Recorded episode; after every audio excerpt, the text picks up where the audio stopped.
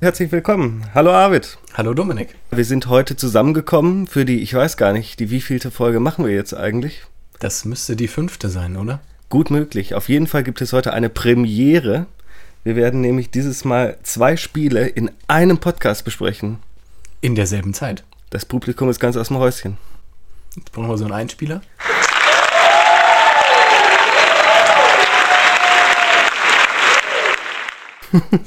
Yay! Ja, das ist uns natürlich nur möglich, weil die Spiele sich ziemlich ähnlich sind und sehr kurz sind. Mhm. Möchtest du verraten, worum es geht? Ja, und zwar haben wir einmal, der Titel ist unglaublich köstlich, Dr. Langeskov, The Tiger and the Terribly Cursed Emerald, A Whirlwind Heist. Ist das erste Spiel, was wir besprechen. Mhm. Und das zweite Spiel ähm, ist die Demo von The Stanley Parable. Genau, da hatten wir ja schon so ein bisschen äh, angeteasert, als wir über The Stanley Parable gesprochen haben, dass wir uns der Demo nochmal widmen genau. möchten. Das haben wir da ja leider nicht mehr geschafft. Genau, das Motto, unter dem die beiden Spiele heute stehen, ist das Konzept von, das Interaktionskonzept von Irving Goffman, und zwar genauer die Idee von Vorder- und Hinterbühne. Mhm. Das ist nämlich so ein, ja, wie würde man sagen, kulturwissenschaftlich, kommunikationswissenschaftliches Konzept, ich glaube, das entwickelt er in seinem Buch Wir alle spielen Theater. Ich glaube, das war es. Ich lege jetzt meine Hand dafür aber nicht ins, ins Feuer und macht die Unterscheidung auf, dass es immer eine Vorder- und eine Hinterbühne gibt. Eine Vorderbühne, in der Theater gespielt wird für das Publikum. Das ist der Ort des Offiziellen für alle sichtbaren Geschehens von dem man weiß, dass man beobachtet wird und man spielt darin dann seine Rolle. Und das ist nicht nur aufs klassische Theater zu verstehen, sondern auch auf die Arbeitsumgebung, selbst auf Dating und sowas, wird dann später von, von Luhmann auch aufgenommen. Und dem gegenüber steht dann die Hinterbühne, Backstage. Und das ist der Ort des Inoffiziellen, wo nur Eingeweihte und Beteiligte das Geschehen sehen können wo man sich unbeobachtet fühlt und aus der Rolle, die man eigentlich spielen sollte, auf der Vorderbühne herausfällt. Mhm. Okay. Das kann man eigentlich schon fast auf sowas wie Privatheit und Öffentlichkeit übertragen, oder? Ja, mit Sicherheit. Wobei immer die Frage ist, inwieweit man dann privat ist, weil selbst in mhm. privaten Situ Situationen man ja auch immer eine Rolle spielt. Also die Spiegelflucht-Metapher naht auch schon wieder mit, mit großen stimmt. Schritten. Ja. Wann ist man wirklich privat? Ja. Warum dieses Konzept, wirst du dich jetzt fragen, Arvid, oder? Ähm, wie soll ich jetzt antworten? Ja oder nein? das weiß ich nicht, ganz wahrheitsgemäß. Ähm, naja, also bei dem ersten Spiel ist es ja schon offensichtlich. Bei Dr. Langeskov? Genau. Das ist ja. jetzt auch, glaube ich, die Abkürzung, die wir verwenden. Mhm. Dr. Langeskov, das ist. Äh, sonst dauert der Podcast wahrscheinlich drei Stunden. Allein durch die Aussprache des Namens, genau. Ähm, ja, da finde ich das doch äh, relativ evident, weil man kommt ja in das Spiel rein und kann es ja angeblich nicht spielen, weil schon jemand das Spiel spielt. Mhm. Und dann äh, gerät man ja in die Rolle für den Spieler, der äh, an, der, an seiner Selbststadt, an unserer Selbststadt das Spiel spielt, gewisse Handlungen hinter der Bühne, auf der sich der andere Spieler befindet, eben dann zu vollziehen, um sein Spielerlebnis zu ermöglichen. Mhm. Genau. Bei The Stanley Parable kannst du es nicht nachvollziehen, so ist bei der Demo. Doch, bei der Demo auch. Ist ja eigentlich die ähnliche Grundvoraussetzung, ne? Genau. Aber bevor wir jetzt noch weiter in das Geschehen eintauchen, erstmal kurz was zum Hintergrund der beiden Spiele. Möchtest du was zu Langeskov sagen oder soll ich? Mach du das ruhig. Ja, das ist das erste Spiel von Kraus, Kraus, Kraus, das Studio, das William Pugh gegründet hat. Einige Jahre nachdem er großen Erfolg mit The Stanley Parable gefeiert hat, das er zusammen mit Davy Reedon gemacht hat. Es basiert auf der Unity Engine, also nicht mehr auf der Source Engine, auch wenn es so aussieht. Zumindest habe ich das gelesen, aber das hatten wir ja schon bei dir, Esther, dass das Spiel nachher in der Unity Engine nochmal veröffentlicht ja. wurde. Ja, William Pugh war nachvollziehbarerweise leitend dran beteiligt, obwohl ich mich immer noch frage, ob man ihn Puck oder Pugh spricht, aber ich glaube Pugh, ne? Ich würde das jetzt auch so aussprechen, ja. Ja, ist schwer zu sagen von der Schreibweise. Ist Ende 2015 kostenlos via Steam released worden im Dezember, also Anfang Dezember. Und das Spiel gibt es für Windows und Mac, allerdings nicht für die Konsolen. Hm, schade eigentlich. Ja, obwohl wir auch da gesehen haben in der Vergangenheit, dass gerade Walking-Simulatoren sich auf den Konsolen immer noch ein bisschen schwerer tun. Ne? Wie ist das eigentlich mit kostenlosen Spielen auf Konsolen? Gibt es da viele? Wahrscheinlich Eher nicht, oder? Ich denke, mittlerweile ist das gar nicht so, so wenig. Wenn ich da an die PlayStation zurückdenke, die haben viele so Free-to-Play-Spiele mhm. und auch so, also eigentlich wie auf dem PC auch, auch welche mit Ingame-Transaktionen und so. Und dann gibt es auch immer so Angebote von kostenlosen Spielen, ne? wenn man zum Beispiel diese PlayStation Plus Mitgliedschaft hat, monatlich die einen zum Online-Spielen legitimiert, dann bekommt man auch jeden Monat ein paar Spiele umsonst, fast wie im Humble mhm. Bundle. Okay. Viele Free-to-Play-Spiele gibt es auch schon auf Konsolen. Und auch Walking-Simulatoren, aber halt noch nicht so viele. Hm. Hm. Na gut. Worum geht es denn in dem Spiel? Gibt es da, ähm, wie wird das denn überhaupt beworben? Äh, das ist eine gute Frage. Also ich kann dir schon mal sagen, was die, äh, die Handlung des Spiels be betrifft, da wird man relativ im Unklaren gelassen. Mhm. Das Einzige, was ich feststellen konnte, ist, dass es um einen stürmischen Raubzug in einem alten Herrenhaus geht, der einen Tiger, einen verfluchten Smaragd und eine Person namens Dr. Langeskov involviert. Das ist ja interessant. Ja, ne? Und wenn wir das Spiel spielen, dann kommt das ja alles überhaupt nicht vor. Jedenfalls nicht äh, aus erster Hand, sage ich jetzt mal. N nicht wirklich. Das ist ja auch der Trick, den, glaube ich, die Steam-Seite mit der Beschreibung des Spiels da ausführen soll. Ich glaube, ich bin beim ersten Mal spielen auch relativ drauf reingefallen, weil ich mir dachte, hm, das klingt alles irgendwie ein bisschen absurd. Ja, stimmt. Wie sieht das wohl aus? Und die Screenshots hm, sind auch irgendwie nichtssagend. Probieren wir es mal aus. Hm. Ja, ich dachte auch beim Spielen dann, okay, wo bin ich jetzt hier? Das spielt schon wer? Haha, ist ja ein interessanter Kniff. Und ähm, irgendwann im letzten Drittel habe ich mich dann auch gefragt, okay, wann kommt das denn jetzt mit diesem Raub? Das wäre ja doch schon nochmal interessant. Hört sich ja auch nach einer Geschichte an, die man äh, gerne spielen würde. Mhm. Und äh, es hat mich aber dann im Endeffekt doch drüber hinweggetröstet, was dann noch so kam. Klingt ehrlich gesagt ein bisschen wie Thief, ne? Von der Beschreibung des Spiels. Hm? Ja, stimmt, ja. Ja, sowas habe ich dann immer imaginär im Kopf. Aber nein, wie du schon richtig angedeutet hast, wir landen in der Hinterbühne und müssen unter Begleitung eines Erzählers sicherstellen, dass die Person, die gerade vor uns dran ist mit dem Spielen, auch einen reibungslosen Spielablauf genießen darf. Mhm.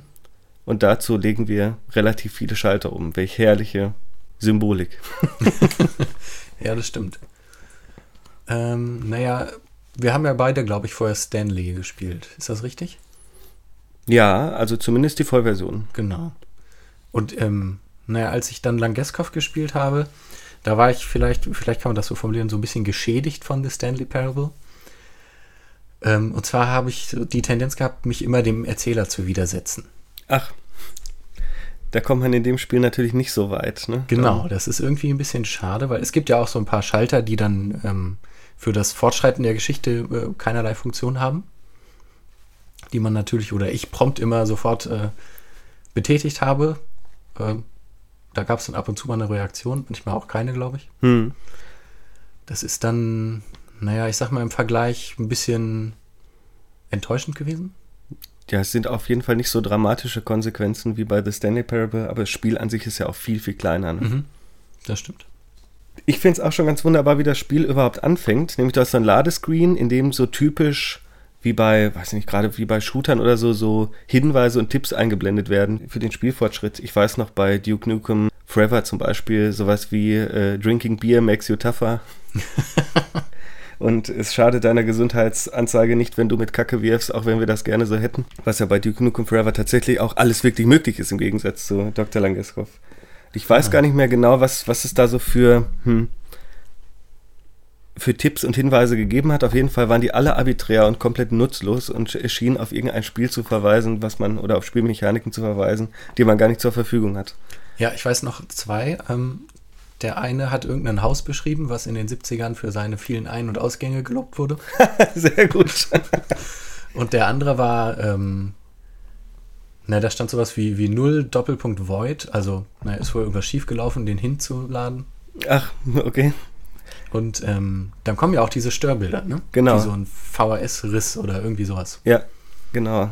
So Bildfehler, gekünstelte, wenn man so möchte. Mhm. Ja, und dann steht man vor einem großen Bild des Menüscreens, den man vorher verlassen hat. Ja.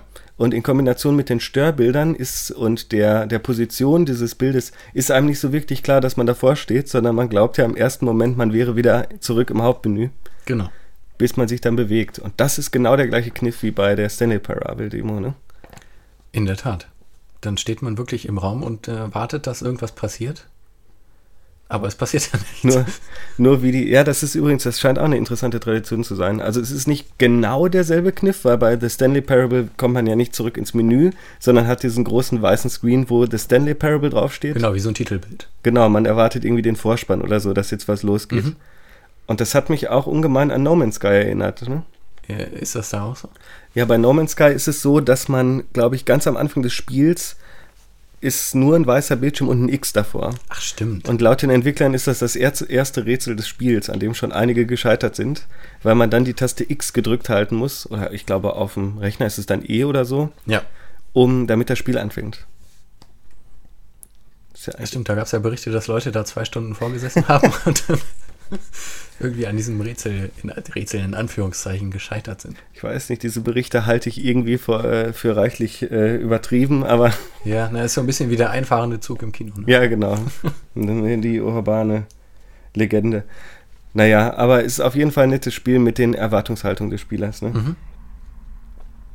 Genau. Und dann äh, merkst du, dass du im ersten Raum bist, dieser Hinterbühne, bewegst dich gerade auf das Spiel zu, so als wäre es eine Theaterveranstaltung, die du besuchen wollen würdest. Und was ich ganz hervorragend fand, auf dem Tisch liegt auch direkt ein Wikipedia-Artikel über den Tiger. Ja, ist das schon in dem ersten Raum? Ja, ich glaube, das ist der erste Raum. Ja, das ist schon ganz gut gemacht. Ich glaube, der fängt sofort an zu erzählen, der Erzähler, oder? Wenn man sich bewegt. Ja, am Anfang weist er ihn noch darauf hin, dass man ein bisschen warten müsse. Und dann kommt er auf die Idee, dass man ja mithelfen könne, weil ja. offensichtlich da was äh, schief läuft äh, bei der Hinterbühne. Die Belegschaft ist nämlich nicht auffindbar. Stimmt. Also man läuft ja komplett alleine durch das, äh, äh ja, dieses verwaiste Gebäude. Ja, wir haben es eigentlich wieder mit einem Walking-Simulator zu tun, der auf Nichtspielercharaktere verzichtet. Ne? Mhm. Wie Stanley ja eigentlich auch. Ne? Ja. Ja, und relativ am Anfang findet man ja dann den Kassettenrekorder und die erste Tonbandkassette. Mhm. Das ist doch was Komisches, oder, in dem Spiel? Wieso? Naja, also der liegt da rum wie so ein Prop. Ja. Und im ersten Durchspielen habe ich den nämlich nicht mitgenommen. Ich glaube, ich auch nicht. Den kannst du ja auch nicht mehr wegstecken, wenn du ihn erstmal hast. Ne? Genau, das ist das Komische. Der ragt die ganze Zeit ins Bild. wie eine Waffe, ja. Wie, wie eine Waffe bei einem Ego-Shooter. Nur auf der falschen Seite. Ja, gut, aber das kann man ja auch bei dem, weiß nicht, bei Counter-Strike kannst du ja auch die Seite wechseln, wenn du Linkshänder bist oder so. Ja. Und ja. Aber da können wir vielleicht später nochmal drauf kommen, auf die Rolle dieser Audiologs, weil das so ganz merkwürdig abgelöst ist vom Spiel an sich, finde ich. Or is it? Ja, manchmal. ich bin mir da nicht sicher.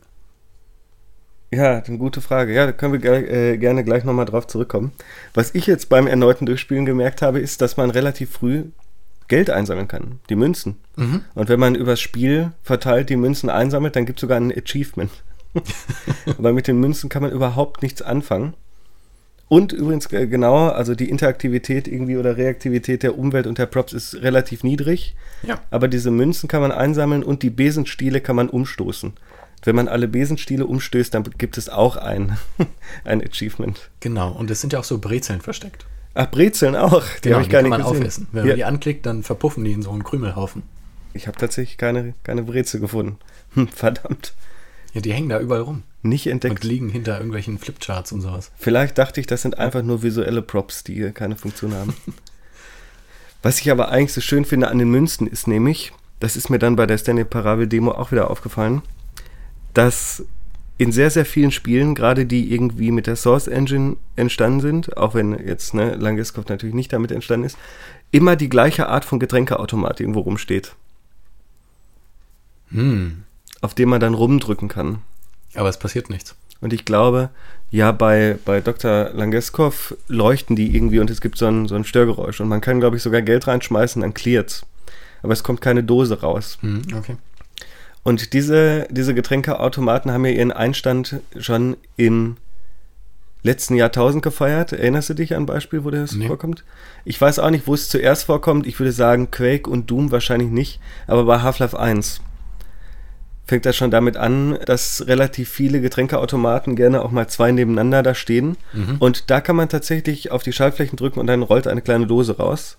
Und jede dieser Dosen gibt dem Spieler dann einen Lebenspunkt wieder Ah ja, interessant, okay. Was in Kombination mit dem relativ fordernden Schwierigkeitsgrad von Half-Life 1 dazu geführt hat, dass man gut und gerne auch mal eine Viertelstunde vor diesem Automaten verbracht hat.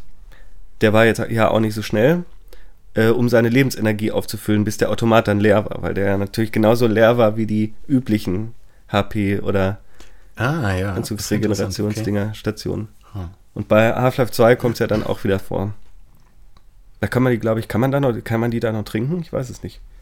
Das weiß ich auch nicht. Auf jeden Fall rollen dann unten die, die Dosen raus. Und wenn man reinschießt in den Automaten, dann explodiert er und die ganzen Dosen rollen rum. Mhm.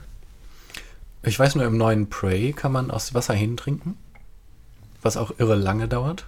Weil mhm. die dann, wenn man den betätigt, dann läuft halt das Wasser und dann kriegt man einen Lebenspunkt wieder. Da gibt es einen so einen Perk, was man skillen kann. Ja. Und ähm, am besten ist, wenn man dann zwei Hähne nebeneinander hat. Dann kann man immer abwechseln. das ging doch. Also das mit den, mit den Wasserhähnen.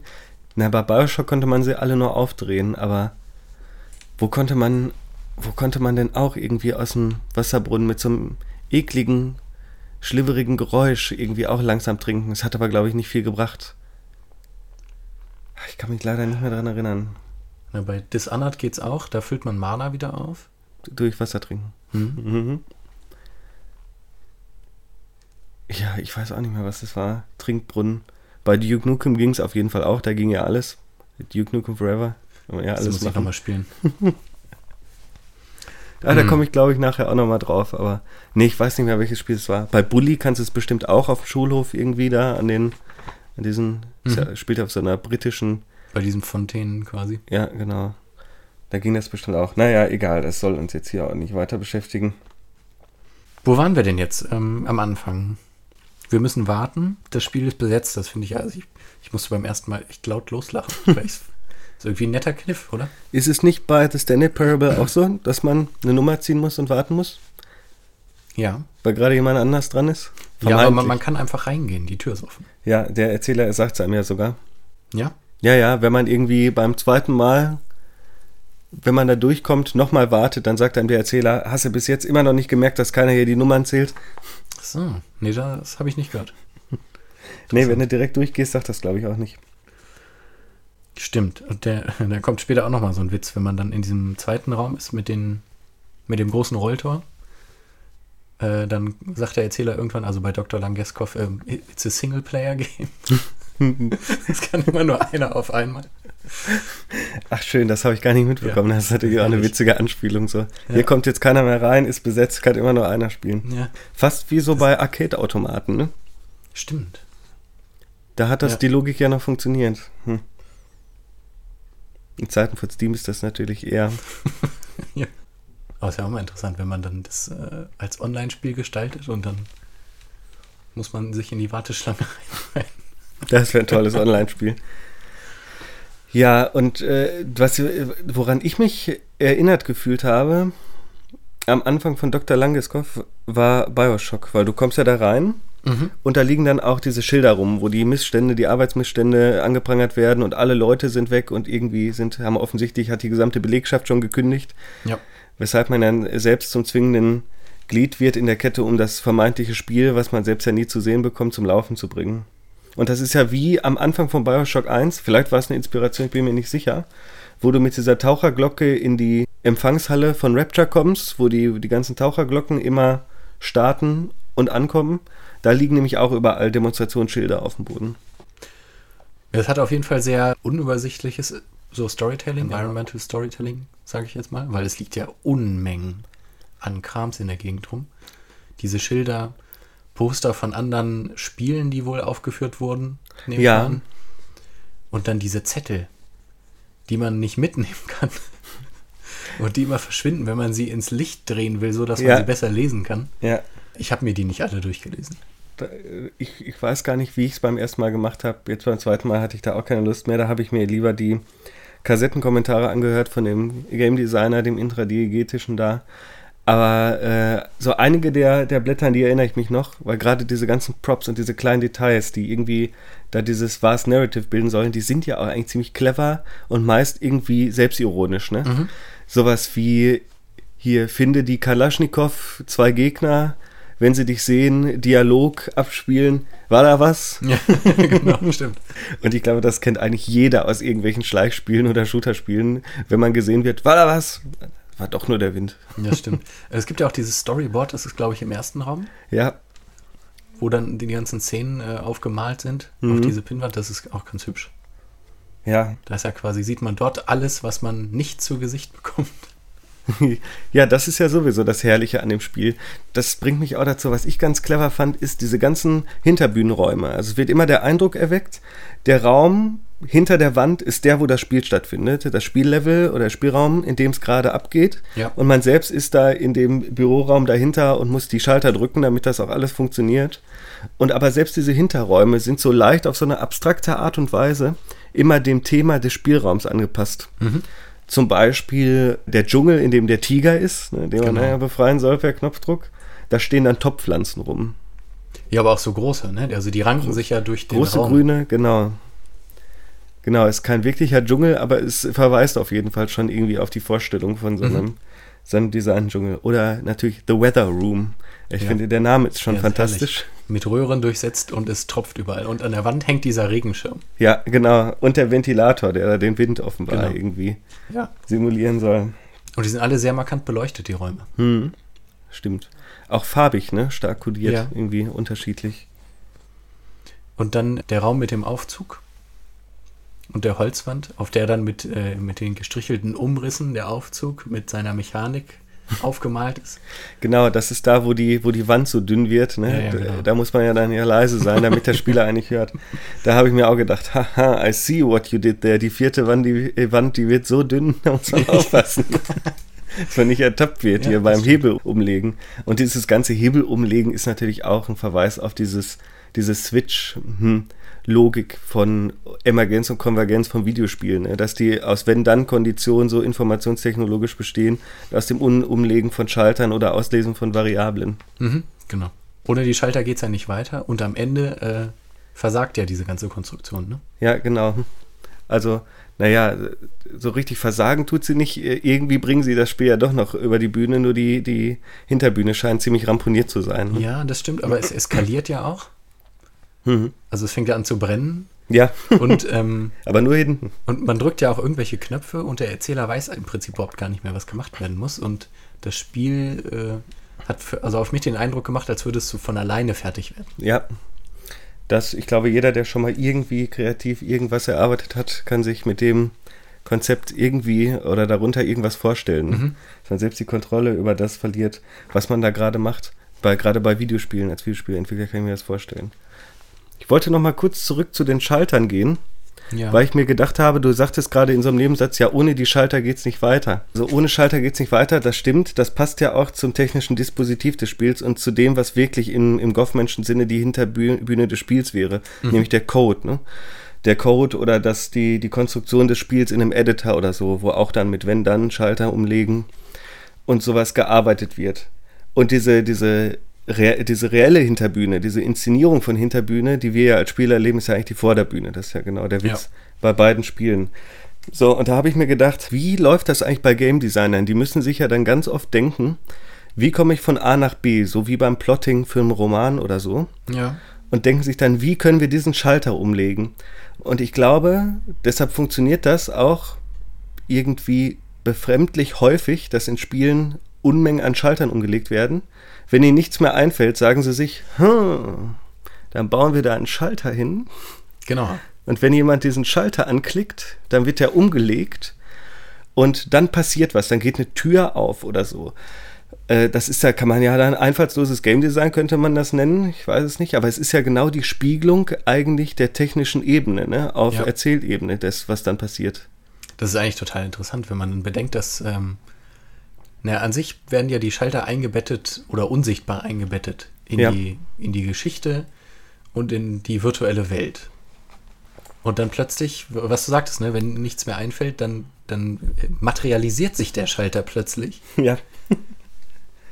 Das ist doch irgendwie. Oder stell dir mal vor, du würdest einen Film sehen, wo die Leute die ganze Zeit irgendwelche Hebel umlegen, damit was passiert so durch so eine Raumlogik laufen von so einem Labyrinthraum und um weiterzukommen, immer nur einen Schalter umlegen müssen.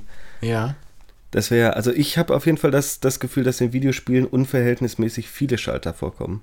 Und das erinnert mich auch an dieses Rätsel aus The Beginner's Guide. Erinnerst du dich noch? Das Türrätsel. Genau. Wo man was macht? Na, eben den Schalter umlegen. Ja, nur manchmal in einer seltsamen Logik, ne? Dass man ihn umlegt, wenn man drin ist, wenn die Tür zu ist und so. Ist ja schon ein bisschen. Ja, wie war denn das nochmal? Mach die auf. Das sind zwei Schalter, ne? Genau. Und hinten, wenn die Tür dann zugeht, dann äh, siehst du den zweiten Schalter erst, der dann die nächste Tür wieder aufmacht, Stimmt, damit genau. du weiterkommst. Das ist, da, da hat man die, diese Schalterlogik ein bisschen komplizierter, glaube ich, verknüpft. Die Anekdote, die mir dazu einfällt, ist nämlich, da ist es mir wie Schuppen von den Augen gefallen. 2004, Half-Life 2 mal wieder. Also ich weiß nicht, warum ständig Half-Life, Half-Life oder Portal äh, auftauchen bei den ganzen Walking-Simulatoren. Äh, mag vielleicht daran liegen, dass viele davon irgendwie in der Source Engine das Debüt mhm. gefeiert haben und dass die Leute, die das gemacht haben, früher Modifikationen für die Valve-Spiele gemacht haben. Und da ist es aber so bei Half-Life relativ am Anfang, wenn sie zum ersten Mal diesen Teleporter ausprobieren, mit dem Alex dann von der einen Station in die andere transportiert werden soll. Ja. Soll, soll dir ja dann nachher auch wieder fahren, damit du irgendwie ohne äh, jetzt die Strecke zu überbrücken dahin kommst. Und dann geht dann so ein, so, ein, so ein Sicherheitsglas da weg und so ein Schalter ist da, so ein roter Schalter. Und dann fragt, damit der Teleporter dann auslöst, dann fragt der Doc Gordon, möchtest du das nicht machen? Ist deine Ehre, leg ja. mal den Schalter um. Es gebührt ganz allein dir und du hast dann die Wahl, so lange zu warten, wie du möchtest. Aber musst ihn irgendwann, wenn du willst, dass es weitergeht, umlegen. Und dann gibt es ja noch genau in der Folge so einen sarkastischen Kommentar vom Wachmann Barney, der sagt, ja, Gordon, da macht sich dein MIT-Studium echt bezahlt, ne? Leg den Schalter um und so. Sehr gut. So also der, der, Spieler muss unbedingt den Schalter umlegen. Ja, sonst geht es zumindest nicht weiter in der ja, Geschichte. Ja. Die verdammten Schalter und aber gleichzeitig die, die Reflexion irgendwie von dem Spiel darüber, wie anspruchslos das eigentlich ist und einfallslos zu sagen, leg den Schalter um. Ja. Ne, weil man, man äh, spielt ja in Half-Life trotz allem, auch wenn man das vielleicht nicht bemerkt, immer noch einen Doktor der Physik vom MIT, ne? Hm, ja, stimmt, das verschwindet so ein bisschen. das verschwindet wirklich. Genauso wie die Brille, die er oh, angeblich ja. trägt.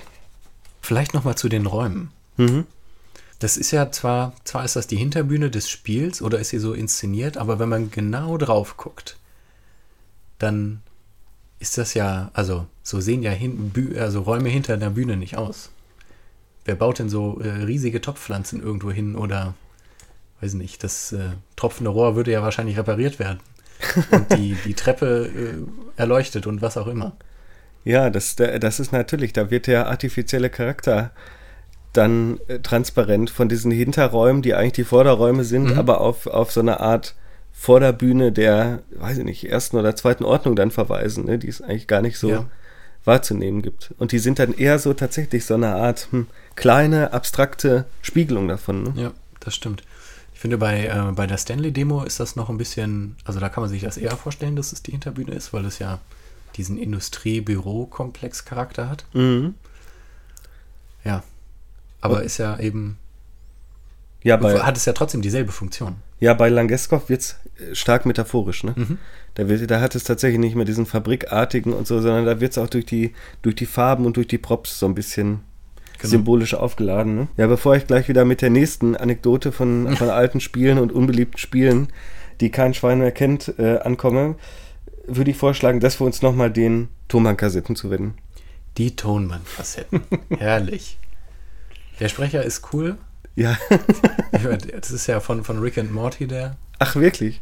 Der Typ Justin Roiland heißt der. Ach, das wusste ich gar nicht. Der spricht den, also der spricht beide, Rick und, und Morty spricht er. Mhm. Herrlich. Ich mag dem gerne zuhören. Da kann man sich so richtig vorstellen, so, äh, dass das durchimprovisiert ist bis zum letzten Ende. Mhm. ähm, ja. Man hat dann diesen, diesen Kassettenrekorder in der Hand, der die ganze Zeit links ins Bild ragt. Mhm. Ich habe mir dazu überlegt, ähm, das muss doch so ein Zitat von diesen blöden Audiologs sein in ja. anderen Spielen. Denke ich auch. Die man ständig aufsammelt. Ja. Ich weiß nicht, wie es bei Bioshock ist. Wie funktioniert das da? Liegen da Kassettenrekorder rum oder was spielt man da ab? Ach, es kommt auf, auf das Bioshock drauf an. Beim dritten sind es irgendwie so Voxophone, so Vorläufer von mobilen Shellac-Platten. Ja. Und beim, ich glaube, im ersten sind es einfach diese Tonbänder, Magnettonbänder oder so.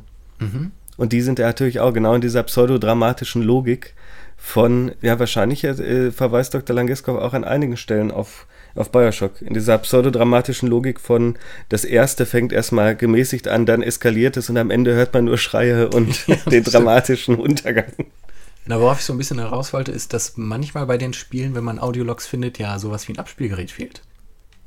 Ja. Man dann findet was auf dem Boden, dann klickt man das an und dann kommt irgendwoher der Ton. Mhm. Aber woher kommt er eigentlich? Ja, me meist bei Bioshock sind die Dinger da, liegen da ja schon einzelne Abspielgeräte, mhm. wo das Ding drin ist. Ja, das stimmt.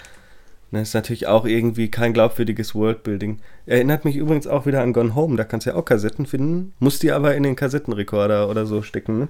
Genau, da ist ja genau andersrum gelöst. Da hat das Haus anscheinend zehn Kassettenrekorder. Mhm. Und es gibt nur zwei Kassetten oder so. Nee, es gibt ja ein paar mehr, aber. Ich weiß nicht, wie viel es gab. Ich habe nicht so viele Es liegt dann immer nebendran meist so ein Kassettenrekorder. Und kannst du die alle, das muss ich vielleicht mal versuchen. Das ist meist Musik oder so, ne? Ja, das ist meist Musik. Ähm, ja, bei Langeskov schleppt man den ja die ganze Zeit mit sich rum. Ja. Das finde ich ja echt interessant, dass man den auch nicht wegstecken kann. Schön behämmert, ja. Ja. Und haben die jetzt was mit dem Spiel zu tun? Ja, also, worum geht's denn in den? den das habe ich mir aufgeschrieben. Okay. Moment.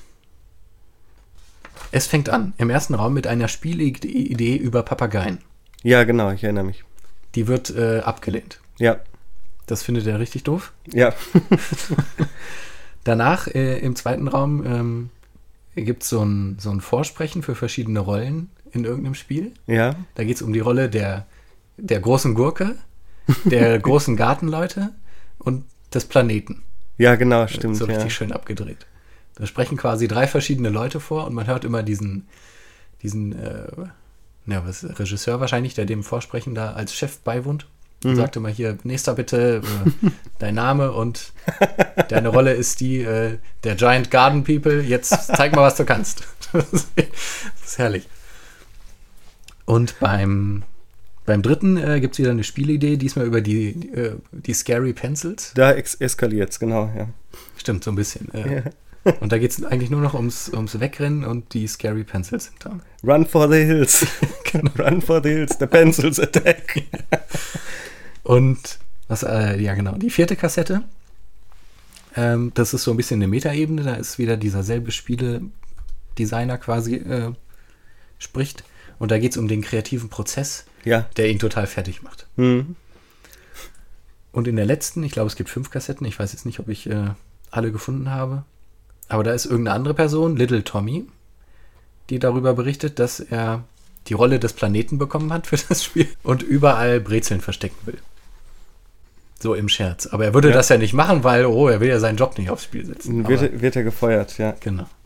Aber man findet ja auch Brezeln. Ne? Ja. Die überall rumliegen.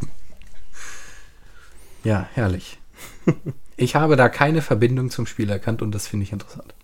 Ich glaube, es geht einfach um, um den den psychischen und emotionalen Verfall eines Game Designers, der unter Druck und dem Kreativitätsstress, deshalb ja auch die große Angst vor den Bleistiften. Stimmt, ja. ja. Sonst hätte man vielleicht mal sagen können, irgendwie er hat Angst vor weißen Blättern Papier, das weiße Papier greift an. Das, da wäre ich wahrscheinlich eher drauf gekommen.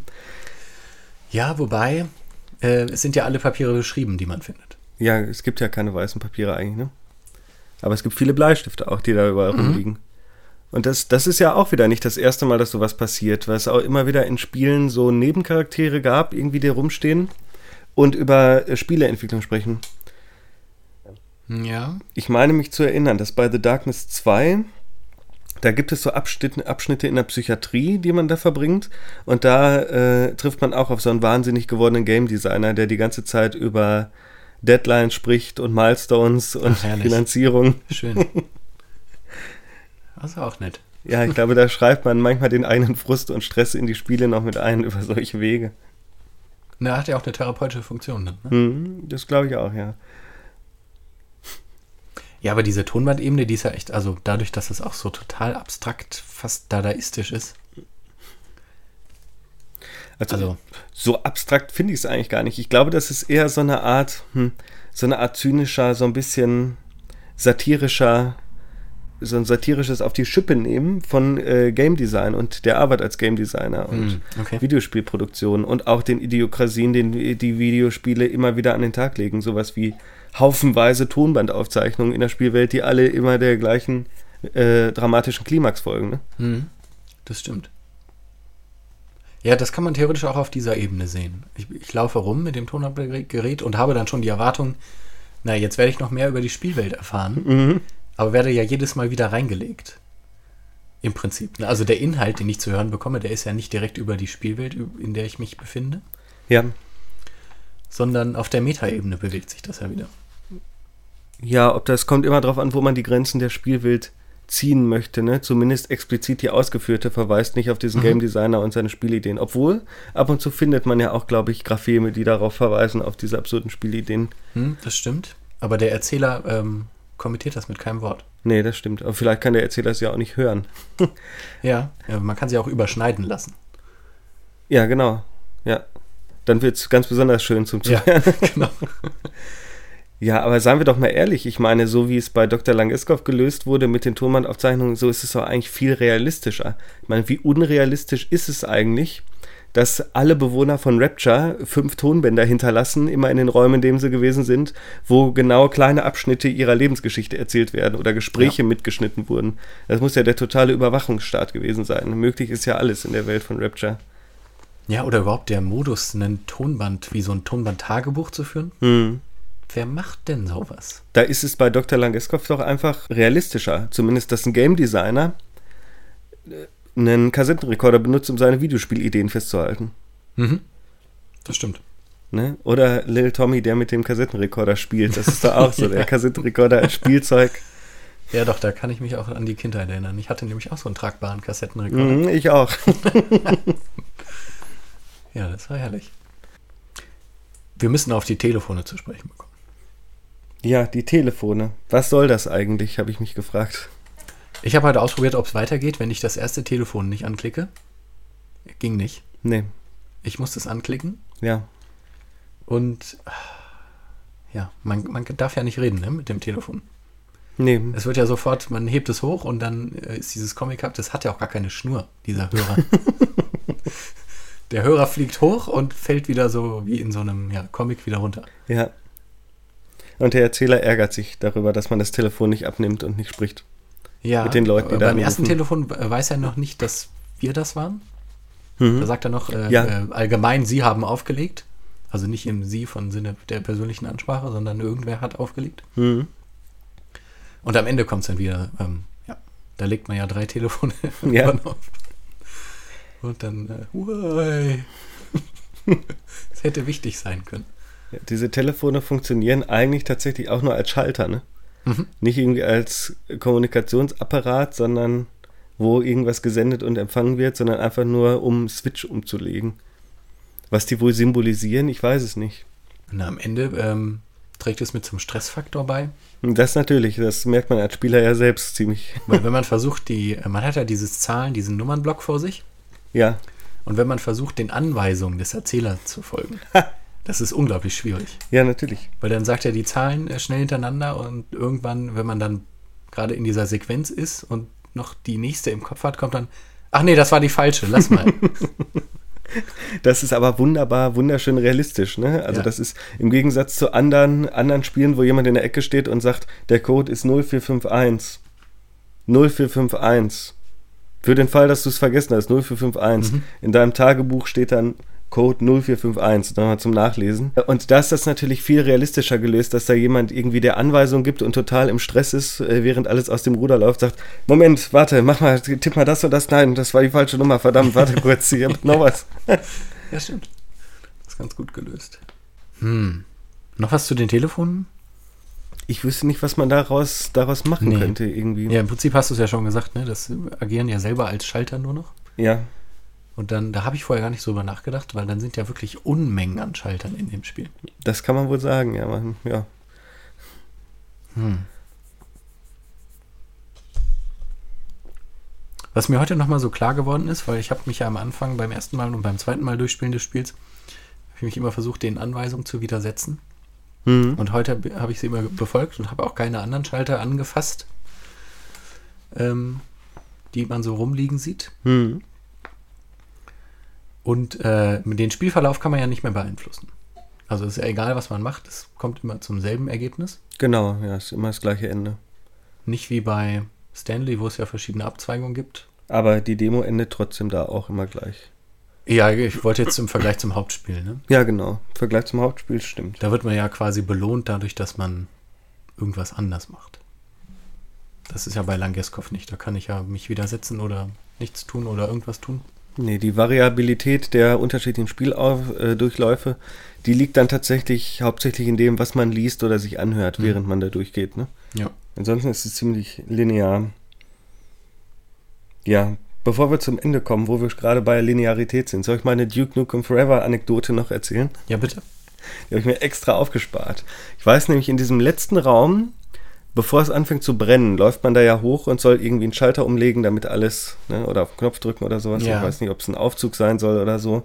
Und da steht ein Schild an der Wand, da äh, an so einem Rohr, über so einem Rohr, wo drauf steht Caution, Steam Might Gate Player. Ah ja. Und äh, nachdem es dann da oben losgeht, kommt man tatsächlich nicht mehr runter, weil dann aus diesem Rohr ra äh, Dampf rauskommt, der einen nicht mehr durchlässt. Ach, herrlich. So, das wurde mit dem Schild vorher schon so proleptisch angekündigt. Ich dachte mir auch Steam, Mightgate Player oder Maygate Player, verweist das irgendwie auf Steam? Bin ich, bin ich mir nicht so sicher. Aber dann habe ich mich erinnert an wieder an Duke Nukem Forever, wo es so ein unterirdisches äh, Ventilpuzzle gibt mhm. mit so Dampf, der aus den Ventilen kommt und der einem den, den Weg versperrt. Ja. Oder Flammen. So, und dann muss äh, Duke Nukem diese Ventile äh, so drehen, dass der Rauch weg ist oder der Dampf. Ne?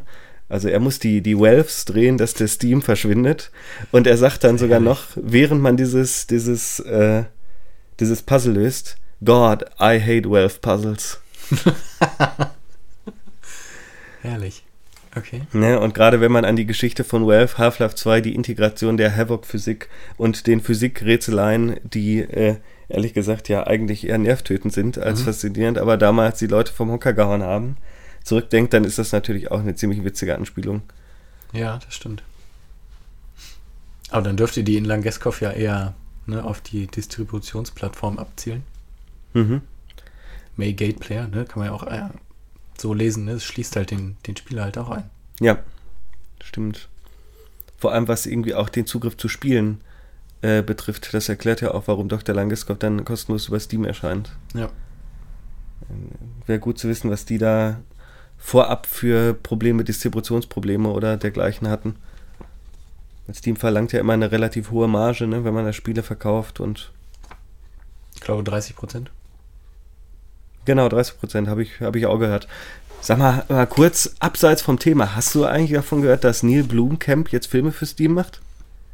Ähm, ja. Also er, er vermarktet die auf Steam, ne? Also man kann die kostenlos ansehen und dann gibt es irgendwelche Goodies, weiß ich nicht, Behind-the-Scenes-Kram, glaube ich, mhm. für 5 Euro dann jeweils oder so. Genau, kannst du spenden. In der Hauptrolle spielt Sigourney Weaver. Mhm. Habe ich von gelesen. Das ist irgend so ein, so ein Alien-Film. Hast du die erste Folge ist schon raus, sind so Kurzfilme. Hast du die gesehen? Nee, habe ich nicht. Ja, wollen wir mal gucken. Vielversprechend fand ich das. Ja? Ja. Okay. Gar nicht, gar nicht so schlecht. Auf jeden Fall besser als Alien Covenant. Den habe ich noch nicht gesehen. Ja, du glücklicher. okay, zurück zum Thema. Was passiert denn am Ende? Komm, machen wir den Sack jetzt zu. Am Ende. Also, ähm, wir müssen jetzt, äh, ja genau, also noch nicht ganz zum Ende, der Kontrollraum. Der Kontrollraum. Wo man die, die Treppe hochgeht? Ja. Da sieht man ja die Vorderbühne. Du meinst das Auto da unten? Genau. Ja.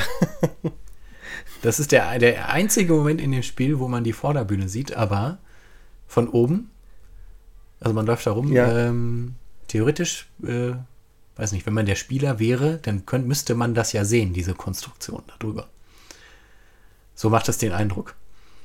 äh, worauf ich aber hinaus will, dass man die Vorderbühne sieht, nicht so, äh, eben nicht aus der Perspektive des Spielers, als würde man sich dort befinden, sondern als würde man den Vorhang so, so ein Stück weit zur Seite ziehen und äh, seine Mitschauspieler beim Spielen beobachten. Ja, oder wie in so Filmen und Serien, so Filmausschnitten, wo die Leute auf der Bühne da oben an dem Licht so rumklettern, weißt du? Kennst ja, du das? Ja, Dieses genau. Phantom der Oper, da gibt es auch immer so Duellszenen, ne?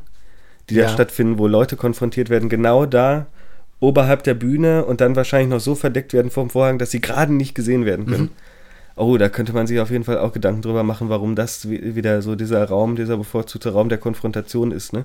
Zwischen, aber das ist ja dann wirklich total zwischen Vorder- und Hinterbühne im Goffmenschen Sinne, ne? Ja. Also wenn man die Metapher jetzt so das Konzept wörtlich nimmt. Und genau da eskaliert es ja. Da brennt es dann und dann muss man es löschen. Mhm. Und dann kommen wir zum, zum Ende. Da wird man ja naja, runtergeleitet und dann geht man durch das Rolltor. Ja. ist auch herrlich. Er sagt dann noch, naja, ich mache dann jetzt das Licht an, gehe schon mal rein. Und dann läuft man in diesen schwarzen Raum und dann kommt der nächste Spieler mhm. Und bringt einen ja quasi um, dadurch, dass er den Tiger freilässt. Das stimmt. Und der, der äh, Erzähler sagt ja sogar noch sowas wie, ich kann das jetzt nicht nochmal machen. Ja, genau. Aber das Interessante ist ja, dass man dann tatsächlich am Ende zumindest diese Andeutung kriegt des, des Happy Ends, dass die Spielerfahrung jetzt doch stattfindet, ne? dass man doch die, die, das Spiel erreicht, auch wenn man es selbst nicht mehr mitbekommt und der Abspann läuft. Ganz im Gegensatz zur Stanley-Parabel-Demo, ne? Wo man ja das, die, die Demo eigentlich nie erreicht. Ja, ja, ja. Auch wenn man da am Ende ohne Vorwarnung dann in das richtige Stanley Parable Spiel oder zumindest in die, in die Räume geworfen wird. Egal. Was ich noch sagen wollte, ist, die Musik, die am Ende läuft, wird vom Columbia University Orchestra eingespielt. Mhm. So. Ja, die war auch ganz schön. Mehr weiß ich nicht. ja, aber tatsächlich ganz schön. Ich kann sie mir jetzt nicht gerade richtig in Erinnerung rufen, aber es war so ein. Hm, was hatte die denn für eine Tonalität? Ja, das war so ein bisschen dramatische Filmmusik eigentlich, ja. die dann auch am Ende ein bisschen dominanter wird. Hm. Jetzt nicht so wie bei Virginia, aber Virginia, da können wir den, den Bogen schon wieder spannen. Ist das ein Wahnsinn, oder? Wie das alles ne? zusammenpasst. Genau, der orchestrale ja, Soundtrack. Ach, ich schwelge schon wieder. Und äh, wie ich sehe, haben wir jetzt noch sagenhafte 15 Minuten, glaube ich, gut 15 Minuten Zeit für das Stanley Parable. Das kriegen wir locker hin, oder? Ja, da müssen wir richtig ruhig, äh, ruhig Nee, durch. Durch, durch starten. Durchgaloppieren. Ich glaube, ich mache mal den Anfang, indem ich sage, den Hintergrund zum Spiel können wir uns eigentlich sparen. Wer daran interessiert ist, kann sich ja den Podcast zum Hauptspiel anhören. Ja. Werden ja eigentlich alle Sachen schon erwähnt, die erwähnenswert sind. Eine Sache vielleicht, die Demo erscheint kurz vor dem Hauptspiel, ich glaube eine Woche oder so, 2013. Mhm. Ja. Okay, gut. Ja, das wäre gut zu wissen. Genau, und mehr wollte ich gar nicht sagen. Gut. Worum geht's denn in der Demo? Die Demo. Naja, man soll ja vom Kauf des Hauptspiels überzeugt werden. Darum geht's. Ist ja eine Demo, ne? Mhm, genau. Und, ähm, aber abgesehen oder im Unterschied zu anderen Demos, die ja meist, weiß nicht, sagen wir, ähm, das dritte Level haben vom, von irgendeinem Spiel. Genau, ja.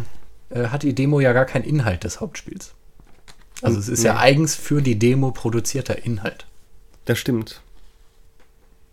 Das macht das Ganze interessant. Das macht das Ganze auf jeden Fall interessant, dass es kein Teil des Hauptspiels ist und dass diese, diese Demo von vornherein ganz äh, transparent herausstellt, dass sie den Spieler zum Kauf des Hauptspiels äh, motivieren möchte. Mhm. Und tatsächlich, genau wie bei Dr. Langeskov, kommt man da rein äh, und wartet darauf, dass man die Demo spielen kann. Genau. Aber man muss vorher eine Nummer ziehen. Oder nee, man bekommt eine Nummer zugewiesen. Ja, und soll dann warten, bis die erscheint. Genau, wie bei der Agentur für Arbeit, ne? Hier ziehen sie ihre Nummer und dann. Ja, oder auch bei der Zulassungsstelle. Ja, genau. Also bei allen Behörden quasi. So sieht das da auch aus. Aufläuft. Stimmt. Aber ähm, da wir haben wir was übersprungen. Den Anfang. Was denn? Was? Es ist ja wie, wie bei Langeskov, äh, steht man ja vor diesem Titel. Genau. Ja, das haben wir aber schon erwähnt, ne? Das ja, das ist dieser Vorspann. Aber ich finde es, äh, ja, es ist, ich finde das einen schönen Move. also, egal äh, wann das passiert, in welchem Spiel, ich stehe erstmal eine Weile da ja. und falle jedes Mal wieder drauf rein. Nee, ich habe mich da eigentlich ganz gut dran erinnern können. Okay. Aber ich glaube, beim ersten Mal habe ich mir auch gedacht, hm, warum geht's denn nicht los? Hm. Aber der Weg dahin, man startet ja in so einer komischen Garage, Lagerhalle. Genau, als wäre man gerade mit dem Auto dahin gefahren, um die Demo auszuprobieren. Ja, aber auch nicht mit den Autos, die da stehen, weil das sind nämlich irgendwelche abgewrackten nicht mehr funktionierenden Gefährte. Und dann läuft man irgendwie, na, wie, wie durch so einen Hintereingang in das Büro, ne? Ja, genau. Und äh, dann wird man ja so durch, durch so einen Gang geleitet in dieses irgendwie royal anmutende Zimmer, ne? der Green Room mit dem royalen Muster und den vielen Büchern, genau. was auch so an die, das Chefbüro im Hauptspiel erinnert. Und was ich da gleich erwähnen möchte, ist, ist dir aufgefallen, die Screenshots, die da gerahmt an den Wänden äh, hängen, wenn man zu dem, zu dem Hauptraum geht, wo drauf steht irgendwie, was steht da? Famous Demos. Genau, Famous Demos, wo, wo ein Screenshot von, was war das erste? Von Gunpoint ist. Aha, ja, das habe ich nicht erkannt. Dann Metal Gear Solid, das irgendein Spiel der Reihe. Äh, dann Half-Life Uplink. Mhm. Und das letzte habe ich nicht erkannt. Das weiß ich auch nicht. Da wusste ich auch nicht, ob das sah ein bisschen aus wie Kentucky Route Zero oder irgendwas von Tim Schäfer. Ich weiß nicht genau. Und ich glaube, der Gag bei diesen Demos, ich habe sie nicht alle gespielt. Ich kenne die Half-Life Uplink Demo. Mhm und die Gunpoint-Demo. Dass die, bei der Gunpoint-Demo bin ich mir nicht mehr sicher, aber bei Half-Life Uplink bin ich mir sicher, dass, dass es was, äh, dass das auch eine Demo ist, die einen Teil vom Spiel zeigt oder, oder irgendwas dem, dem Hauptspiel verwandt ist, aber kein Teil daraus ist. Hm. Okay. Also ich glaube, die Half-Life 1 Uplink-Demo gibt es gar nicht mehr. Die kann man sich nur irgendwie über Mod-Seiten oder so runterladen. Kann ich dir auch nur empfehlen. Ist nämlich besser als das Hauptspiel. Herrlich. Okay. Taucht auch in dem Hauptspiel überhaupt nicht auf. Hm. Aber so richtig famous sind die Demos ja dann doch nicht, ne? Hm, weiß ich nicht. Gibt es sowas wie eine Fanszene für Demos? Das weiß ich nicht. Demo-Enthusiasten? Es gibt ja kaum noch Demos, obwohl die kehren ja langsam wieder zurück, ne? Hm, ein bisschen stimmt. So als Verzweiflungstat. Ja. Also Dishonored gab es auch jetzt zum neuen Teil eine Demo, dann irgendwann. Mafia 3, Dishonored, Gears of War 4, ne? Ja. Hm. Ja. Aber das ist ja auch irgendwie ein neuer Modus, in die, den, in die, die äh, released werden. Ne? Also die kommen ja dann nicht vor Release des Spiels raus, die Demos, mhm. sondern irgendwann eher nachher, um ja. wahrscheinlich so diesen Verkaufsschwung zu erhalten, nehme ich mal an. Das stimmt, damit man die Leute, die blind vorbestellen oder vorher schon direkt beim Release gekauft haben, da nicht äh, vorab noch irgendwie verunsichert und dann, wenn wahrscheinlich die Verkaufsflaute äh, einsetzt, um dann nochmal zu sagen, den Leuten, die unentschlossen sind oder so, dass man denen dann noch so ein Sahnestückchen aus dem Hauptspiel präsentiert, wie bei Mafia 3 zum Beispiel, um zu sagen, guck mal, egal was ihr gehört oder gelesen habt, so schlecht ist doch gar nicht. Ja, genau. Ja, ich bin übrigens drauf reingefallen. Nein. ich habe mir das gekauft, hat zwar nur 15 Euro gekostet, aber war trotzdem jetzt so. Ah. Der Anfang ist ja gut, ne? Aber das, äh, Die Demo ist gut, ja. das wäre dann nochmal ein anderer Podcast. Ja, und das wäre so meine, meine These, dass äh, das Stanley Parable Demo das da schon auf sich selbst verweist, so nach dem Motto hier, die berühmten Demos, das sind die, die alle keine Teile vom Hauptspiel gewesen sind, sondern was eigenes gemacht haben. Deshalb machen wir das jetzt auch. So. Ja. Muss man natürlich zu lesen wissen, dafür muss man das Hauptspiel erkennen. Das stimmt. Dass man das weiß. Ja, und dann kann man natürlich wieder nicht direkt zur Demo, ne? weil man warten soll. 20 Minuten, sagt er. 20 Minuten stillstehen. Und je nachdem, ob man sich dann bewegt oder still stehen bleibt, sagt er dann irgendwann, ach, ich sehe, du bist so aufgeregt, ja, dann äh, komm mal mit zur Hinterbühne. Dann gucken wir mal, wie die Demos eigentlich gemacht werden. Ja. Aber dieser Kommentar, also diese Handlungsanweisung eigentlich, dieses, na, jetzt bleib mal 20 Minuten stehen, damit du weißt, wie das Stanley Parable eigentlich funktioniert. Da geht es ja nicht ums Stillstehen, sondern be befolgt mal jetzt meine Anweisung. Ja, aber die, ja genau, aber das ist ja eigentlich nicht, nicht rausgestellt als so funktioniert das Stanley Parable, sondern als. Ja, sagt er aber. Das, äh, ach so, ich dachte, es geht auch darum, dass man warten soll, bis man die Demo endlich spielen kann. Hm, ja, aber die, das, also das Zitat ist quasi, äh, bleib stehen, damit du weißt, wie das Stanley Parable funktioniert. Ja, gut, ja. da muss man vorher auch noch tanzen, ne? Perform a dance. Stimmt der, der Safety Dance. Oder drück auf den Knopf, wenn du äh, nicht mit, den, mit dem Haftungsausschluss nicht einverstanden bist. Und es gibt aber keinen. Ja, aber den findet man hinterher in irgendeinem Korridor. Ah, stimmt. Da liegt er irgendwo rum. Sehr gut. ja. Genau, also man wartet quasi auf die Demo. Und wir können ja schon mal vorwegnehmen, dass es die Demo eigentlich ja auch nicht gibt. So wie es die Vorderbühne bei Langeskov nicht gibt oder wir nicht betreten dürfen. Nee, zumindest sehen wir keinen Teil von The Stanley Parable im Verlauf mhm. des, äh, des Spiels. Wobei ich mich nachher gefragt habe, stimmt das wirklich? Weil am Ende nach dem, nach dem, also nachdem das Spiel eigentlich schon oder die Demo schon rum ist, wird man ja trotzdem nochmal ohne Vorwarnung in die Räume vom Hauptspiel geworfen. Nur ganz ja. kurz, bis dann Blackscreen kommt. Und das ist, da habe ich mich gefragt, was ist das jetzt eigentlich? Noch so, so im letzten Schluss, um zu zeigen, hier, das ist das Hauptspiel, hast du nicht mehr mitgerechnet und dann, jetzt kaufst du ihn. Mm, na, ich glaube, das schließt ja eher, er sinniert ja dann im Aufzug, wenn man fährt, sinniert er über die grünen Wiesen mit dem Sonnenschein und der leichten Brise und die verdammte Tür geht nicht auf. Ja.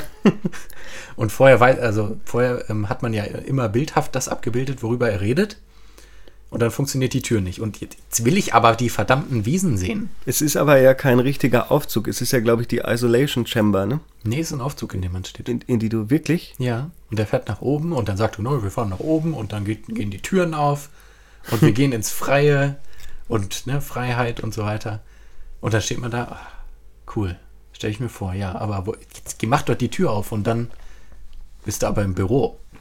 Wie kommst du denn da rein in diesen Aufzug? Wirst du dann aus der Isolation Chamber da reingewarpt? Na, oder? das sind diese Reminiszenzen, diese Erinnerungen, die ja nicht stattgefunden haben. Ja, äh, genau, um vielleicht die Unzuverlässigkeit des Erinnerungs, ne? Oder die, mhm. wie, wie sagt man, Nemotechnik irgendwie dazu visualisieren. Mhm.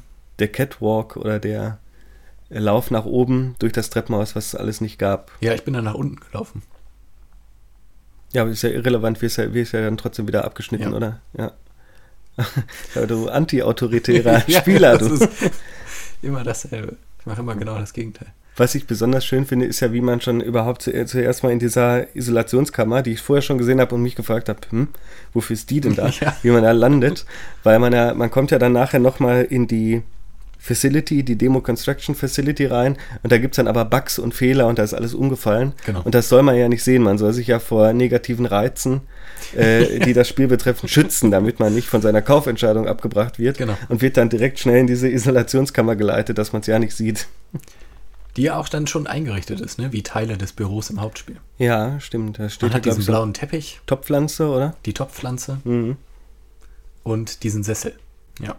Und dann fängt das Erinnern an. Das ist wirklich ein interessanter Modus. Eigentlich bricht ja da. Vorher bricht es ja auf der Bildebene auseinander. Ne, die, also die Facility geht ja kaputt. Die mhm. Fehler kommen ins Spiel sozusagen. Und dann geht ja auch die Erzählebene kaputt.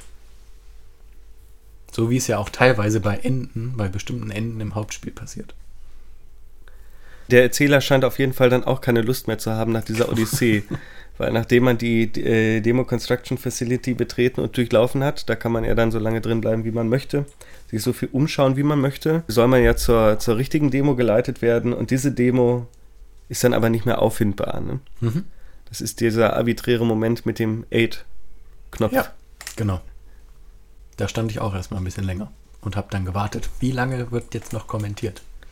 Also ich habe auf jeden Fall ununterbrochen drauf gedrückt die ganze Zeit. Mhm, ich auch. Ja. Und dann war aber dann auch schnell vorbei mit den Kommentaren eigentlich, ne? Ja, stimmt.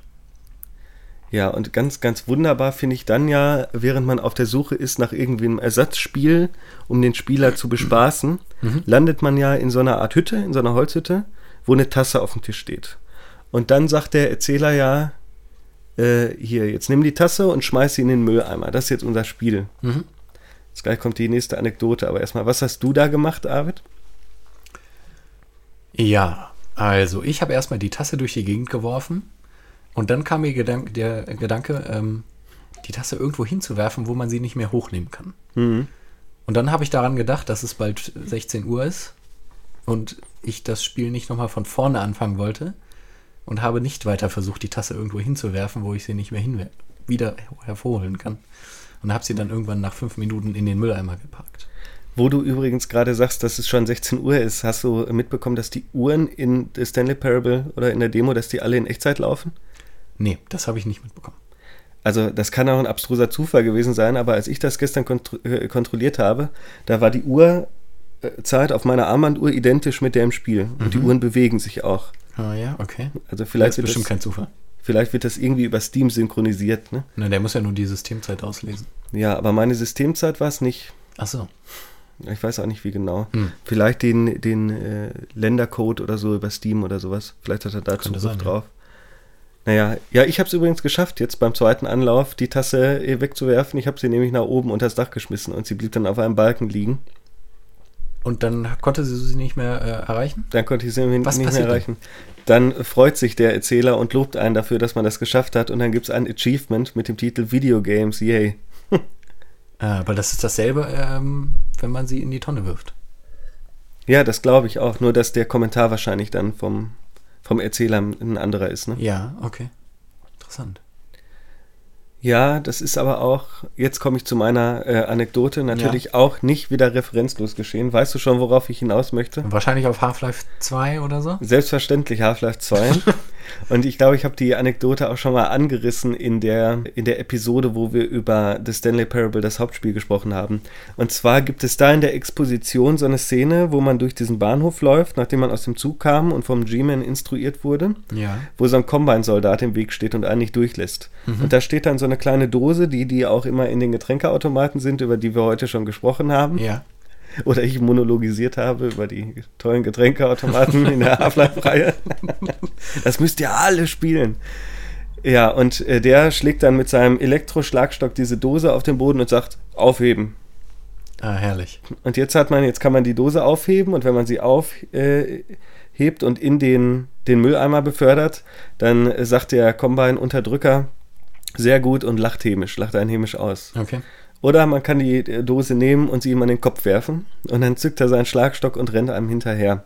Da muss man ganz schnell wegrennen. Okay. Ah ja, das ist gut. So mache ich es immer. Das ist aber eine ganz interessante schon, eine ganz interessante Idee, Gameplay und Interaktivität zu zeigen, ne? schon zu Zeiten von Half-Life 2. Mhm, ja. Vielleicht erkennt man da so ein bisschen die, den Kern und die Wurzel dieser Möglichkeit des anti-autoritären Handels von äh, der Stanley Parable. Ja, das auf der einen Seite. Auf der anderen Seite habe ich das so gelesen, aber ich hatte die Anekdote hatte ich nicht im Hinterkopf. Man ist ja auf der Suche nach der Demo. Mhm.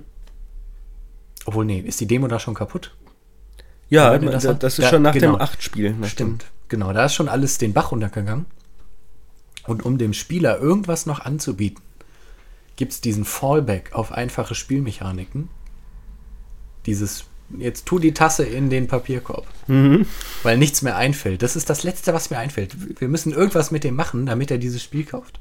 Ja, aber auch in einer Art ultra-autoritären äh, Spieler genau. und Spielanweiser, ne? Das ist wie die Materialisierung des Schalters. Verschaltung, genau. Mach das jetzt, sonst passiert nichts. Genau. So habe ich das gelesen. Und ja, das würde, das würde dem ja nicht widersprechen, mhm. was ich mir vorher schon irgendwie zurechtgesponnen habe weil ja genau da, ich glaube, der, der Keim dieser Möglichkeit, antiautoritär zu handeln und sich dem zu widersetzen, einfach dadurch, dass man eine Alternative hat, die findet man dann bei Half-Life 2, weil auch wenn es immer heißt, so Deus Ex sei der, der Urvater der, ne, der mannigfaltigen Entscheidungsmöglichkeiten gewesen und so, mhm. aber so richtig gegen, gegen Autoritätspersonen rebellieren in Spielen kommt ja relativ selten vor, oder? Ja, Außer es ist auf der ähm, Erzählebene angelegt. Aber dann hat man ja wiederum andere Autoritätspersonen. So, dass die einem quasi die Helfer, die einem in der Geschichte unterstützen, sind ja auch Autoritätspersonen, ne? Ja, und der Charakter auch, ne, der Protagonist. Wenn wir davon ja. ausgehen, dass er nicht mit dem Avatar zusammenfällt, was ich ja nicht glaube, wenn der sagt, das mache ich nicht, ich beweigere, ich verweigere jetzt diesen Befehl, wie oft kommt das vor, ne? Gears of War oder so, oder mhm. wenn man dann auf eigene Faust nochmal irgendwie recherchiert, jeden, jeder Krimi-Geschichte der Welt wahrscheinlich, dann hat man ja auch als Spieler nicht die Wahl zu sagen, nee, das mache ich nicht oder ich mache jetzt was anderes, sondern Stimmt. man muss dann auch dem Pfad, vom, der vom Spiel vorgegeben wird, ne, und da dann dem Protagonisten zugeschrieben wird, folgen. Mhm es war halt auch so schön, dass der Combine angepisst darauf reagiert, dass man ihm die Dose an den Kopf wirft. Ja, stimmt, der hätte ja auch gar nicht reagieren können. Die Möglichkeit, weil er ja versucht, dich da niederzuknüppeln, hast mhm. du ja die Möglichkeit dann zu entkommen, weil der Raum dann, weil er dann so. als Torhüter ne, den Weg freigibt. Läuft einem lange hinterher? Ich habe das nicht ausprobiert. Er läuft einem ziemlich lange hinterher. Bis man draußen auf der Straße ist, glaube ich. Ah, nicht schlecht. Da muss man schon so ein kleines Labyrinth bei der Essensausgabe, da am Anfang muss man, man schaffen, dass man das schafft. Aber das finde ich eigentlich sehr schön. Vielleicht ist das die Lösung für Kafkas Torhüterparabel. Oh, die kenne ich nicht. Man muss gar nicht autoritär sein oder auf, auf die Kooperation der Torhüter hoffen, Sondern man muss sie so lange provozieren, bis sie irgendwann eine Schwachstelle haben, durch die man dann durchschlüpfen kann. Hm. Wäre ja auch eine Videospiellogik, ne? Ja. Wie bei Endbossen, die einem irgendwie den Weg, Weg zum Voranschreiten versperren, wo man dann auch genau die Schwachstelle ausnutzen muss, um sich da irgendwie durchzu. Ja. Obwohl bei diesem Szenario ja nur dieser eine Weg meist gegeben ist. Ne? Also ich muss ja dann die Schwachstelle herausfinden. Mhm. Ich muss den Endboss besiegen. Gibt es auch Beispiele, wo man den umgehen kann?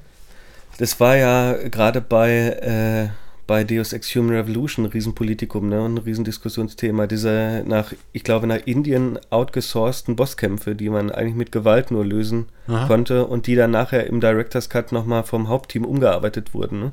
Okay. Ob man die jetzt komplett umgehen kann, zumindest in Teilen, dass man sich anschleicht, zum Beispiel über die Level-Architektur und dann den von hinten ausschaltet ne, und betäubt. Okay. Hm. Ja. Es gibt ja so einzelne Räume dann in der Hinterbühne, die man durchläuft. Da gibt es einmal die Wand, durch die man durchgehen können soll. Meine Güte, Arvid, willst du, dass ich schon wieder mit der nächsten Half-Life 2 ja, Anekdote die kenne ich nämlich auch nicht. Um die Ecke komme. Die kennst du auch nicht. Ich habe mich einfach nur, das ist jetzt keine so dramatische wie die vorangegangenen. Ja, okay. Ich, ich habe mich einfach daran erinnert gefühlt, wie damals auf der E3 2002 oder 2003 die Source Engine vorgeführt wurde. Mhm. Und die wurde vorgeführt, dass man so einen Raum gebaut hat, durch den man durchgegangen ist. Und da wurden dann sowas wie Kameratechnologie, also Kameras in der Spielwelt, die eine Figur vom G-Man beleuchten. Okay. Und das sieht man dann auf dem Bildschirm gezeigt. Oder Oberflächentexturen, ne? irgendwie was Schleimiges, was Durchsichtiges Wasser oder auch Wände, ne? Mhm. also auch Wandtexturen mit Bumpmaps und sowas. Und da läuft man eigentlich wie in so einem Museum oder wie in so einem Zoo, läuft man da an so einem Geländer entlang und kann sich die dann hintereinander anschauen. Ach, herrlich. Und da dachte ich mir, weil man das, weil das Welf ja dann unter tosendem Applaus auf der E3 gemacht hat, ja. dachte ich mir, dass das vielleicht auch so ein ironischer Rückgriff auf diese Technophilie oder auf diesen Grafikfetischismus ist, der gerade zu der Zeit noch relativ stark ausgeprägt war. Ja. Und da heißt es ja dann in der Demo, sieh mal, hier werden die Wände gemacht, wir haben hier eine Wand, durch die kannst du sogar durchgehen. Das kennt jeder, jeder Spieler ja als Bug oder als schlechtes, irgendwie ja. unsauberes äh, Spieldesign. Und da kann man aber durch die Wand gar nicht durch. Und dann hat er gesagt, ah, scheint so, als wäre die noch under construction. Genau, das stimmt. Ah. Aber jetzt, ähm, ich mache gerade diesen, die Verbindung zu dem Museum im Hauptspiel. Ja. Das ist ja auch dieser Modus, wo Räume oder Artefakte präsentiert werden. Mhm. So Wände teilweise. Oder ganze Raumanordnung. Ja, die, die. Ist ja derselbe Modus, ne? Das Komplementäre zwischen dieser, dieser, das ist ja auf der grafischen Darstellungsebene, guck mal, das kannst du machen. Mhm. Das ist wahrscheinlich auch erstmal Werbung für die Engine gewesen. Ne? Ja. Das ist natürlich witzig, dass Stanley Parable genau in der gleichen Engine funktioniert, aber diese ganzen tollen Sachen, die da vorgeführt werden, selbst gar nicht nutzt mhm. die Kameratechnologie oder irgendwelche Wasser. Äh, Physiksimulationen. Das andere ist natürlich auch die, die Physiknummer. Es gab ja damals auch diese Source Engine Physik Demo, wo man irgendwie so Fässer durch dieses, wie heißt denn das? Das ist auch so ein japanisches Glücksspiel, wo es so Automaten für gibt, wo, wo die dann so runterrollen. Oder wo man, uh. wo man Sachen ins Auto platschen, äh, ins, äh, äh, ins Wasser platschen lassen konnte dann gesehen hat, wie die geschwommen sind. Mhm. Und das ist ja, das gibt es ja bis heute, weil das vorletzte Spiel von Bugbeer, den Flatout-Machern, hieß ja Wreckfest, heißt es jetzt, und hieß anfangs Next Car Game. Und das wurde ja auch beworben mit so einem Spielplatz, erstmal so einem Physikspielplatz, um die Crash Engine der Autos vorzu vorzuführen. Ne? Mhm, okay. Und man könnte sagen, vielleicht ist dann The Stanley Parable Demo der satirische Seitenhieb auf diese Werbeveranstaltung, Demonstration oder Technikdemonstration. Deshalb sagt man ja Tech-Demo dann auch. Ne? Ja, ja, kann man durchaus so lesen, weil die Wand sieht nicht besonders hübsch aus. Naja, The Stanley Parable ist ja auch zehn Jahre, glaube ich, nach, nach der E3-Präsentation ja, na klar, aber in zehn Jahren passiert schon so einiges, aber ich kann dir sagen, wir waren begeistert von den Gesichtsanimationen des G-Man früher. Wahrscheinlich, ja. Was gibt es noch für Räume zu sehen? Weißt du das noch? Hm, meinst du jetzt diese ganze Reihe an so kleinen Subräumen ja, in der Demo so Construction fünf, ne? Facility? Ne? Ja, es gibt da, da einiges. Also die, der, wo die Emotion Booths drinstehen. Ah, der ist herrlich, oder? Die kannst du ja dann auch frei nach deinem, nach deinem Gusto, kannst du ja die Reihenfolge ne, entscheiden ja. oder was du sehen willst oder nicht. Zwei, zwei sind es, glaube ich, ne, die man sehen kann. So zwei verschiedene äh, Booths kann, genau, man, ja. kann man betreten. Das eine ist, glaube ich, Discovery. Das andere ist Despair, ne? Genau. Also, hm. Und wenn man reingeht, dann wird das so erleuchtet, einmal in Rot und einmal in Grün und dann gibt es diesen Monolog vom Erzähler. Und auf die Innenwände werden, weiß ich so, Schlagwörter projiziert. Mhm. Und das hat mich an so, na, so die ersten Kinoversuche auf den Jahrmärkten früher erinnert, Mhm. wo man diese Schaukästen hatte und wo dann immer nur einer in diese, das war ja dann kein ganzer Film, das waren meist so Animationsillusionen oder auch wirklich, glaube ich, teilweise Kurzfilme, die gezeigt wurden, die man dann auch, ja, wie in so einem, in so einem einzelnen Telefonzellen großen Mhm. Apparatus dann sehen konnte. Daran hat mich das erinnert. Ich weiß nicht genau, woran es mich erinnert hat. Hm. Also mir ist vor allem stark aufgefallen, diese Art, äh, diese, hm, diese aufdeckende Art, den Versuch zu illustrieren, Gefühle zu übermitteln. Weil darum geht es ja, ne? gerade wenn man eine Videospiel-Demo anbietet, zu sagen, wir wollen jetzt dem Spieler bestimmte Gefühle übermitteln, sodass er sich das Hauptspiel kauft, um noch mehr von diesen Gefühlen zu bekommen. Also Mhm. diese Gefühle als so eine Art Kapital, das irgendwie generiert werden muss. Das stimmt.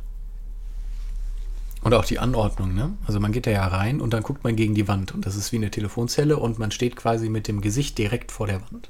Ich habe mich immer umgedreht. Ja? Automatisch irgendwie. Achso, ich gar nicht. Ich habe das nie gemacht. Aber man sieht ja genau, mit was gespielt wird. Es gibt dann plötzlich eine bestimmte Lichtstimmung Ja, und äh, einfach die Visualität ist bewusst gestaltet und es gibt bestimmten Ton. Und da wird ja quasi rausgestellt, ne, auf welchen Ebenen äh, dann die Emotionen erzeugt wird. das sind allerdings beides auch relativ äh, unangenehme Emotionen, ne? Hm, Naja, das eine ist dann eben Verzweiflung und das andere so Ent Entdeckung, wenn man es übersetzt. Ja, aber selbst die, selbst die, die äh, Voice-Overlays bei diesem Entdeckung sind ja sehr dramatisch, traurig irgendwie. Na, traurig fand ich es nicht, aber beides sehr dramatisch eingesprochen. Vielleicht um irgendwie diese emotionale Überdramatik, dieses, diesen barocken Überschuss zu. Ja, Zu ja so hat es den. Eindruck gemacht. Und da stehen ja dann auch haufenweise Booths drumherum mit ganz vielen anderen tollen Emotionen, die man aber erst im Hauptspiel kriegt. genau. da darf man dann noch nicht rein. Das ist so ein bisschen diese Ego-Shooter-Waffenlogik. So nach dem Motto, in der Demo hast du jetzt drei Waffen und im Hauptspiel gibt es aber 20 und deshalb musst du jetzt das Hauptspiel kaufen. Stimmt. Damit du die anderen fünf Schrotwinden auch noch benutzen kannst. ja. ja, das ist genau, nach dieser Logik funktioniert das. War doch beim neuen Doom auch so. Die Doom-Demo hatte doch auch nur das erste Level irgendwie. Ja. Und da hatte man auch nur eine oder zwei Waffen, ne? Ja. Ja, stimmt. Am Ende hat man die Schrotflinte dann gefunden. erst. Genau, Pistole und Schrotflinte. Und das Hauptspiel hat dann natürlich die ganzen anderen Waffen. Mhm. Und ähm, hast du auch die leere Ecke gefunden? Ja, natürlich. Wo dann gesagt wird, hier sehen Sie nichts. Genau. Und das ist äh, eben genau denselben Gestus wie das Hauptspiel. Ne, Es wird belohnt, irgendwas zu finden. Ja, vor allem wird es belohnt, Gewohnheiten von Spielern auszuleben oder Videospielgewohnheiten auszuleben, die man sowieso ständig an den Tag legt, die aber nie vom Spiel irgendwie kommentiert oder reflektiert werden. Ja. Ich meine, Herrgott, also alle dreidimensionalen, ich glaube seit Doom gibt es bei Shootern, Walking-Simulatoren so viele leere Ecken, so viele äh, Level-Design-Idiosynkrasien, wo man sich fragt, was soll das hier? Warum Mhm. sieht das so aus? Warum hat das so eine Form? Warum ist hier nichts und warum sieht das hier so hässlich aus?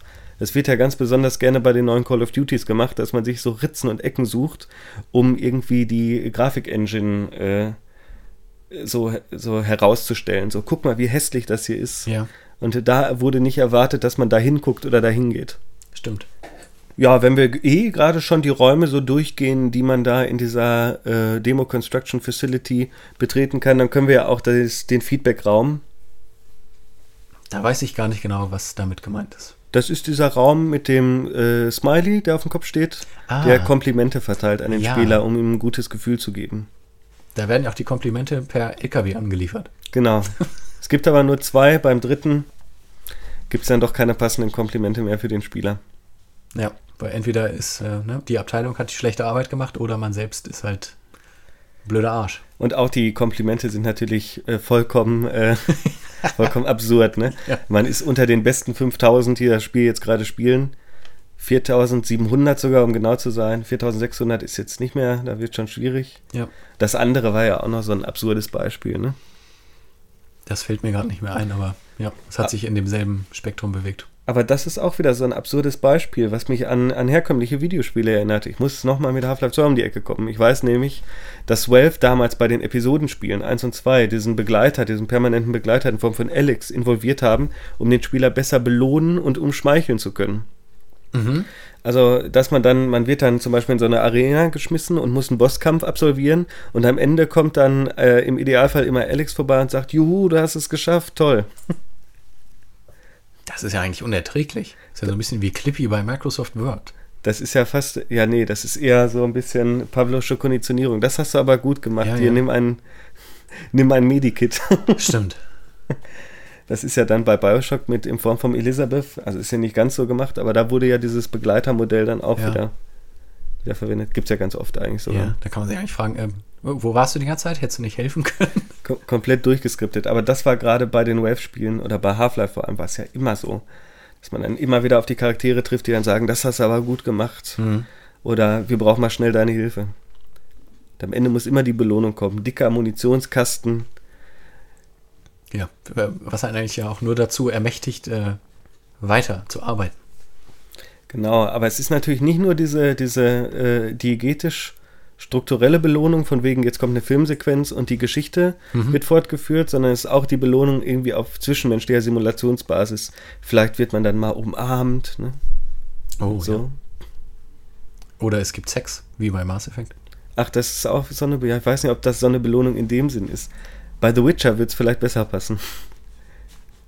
Hm, ja, da finde ich es nicht so, aber bei, bei, bei, äh, ja, bei Mass Effect sind ja relativ hohe Anstrengungen vonnöten, um diese äh, Liebessequenzen zu bekommen. Hm. Das wäre natürlich die Frage, ob das dann als Belohnung auch so gut funktioniert. Ich glaube, da ist die Suspension of Disbelief und das Uncanny Valley, glaube ich, ne, problematisch. Schon. Naja, was soll's.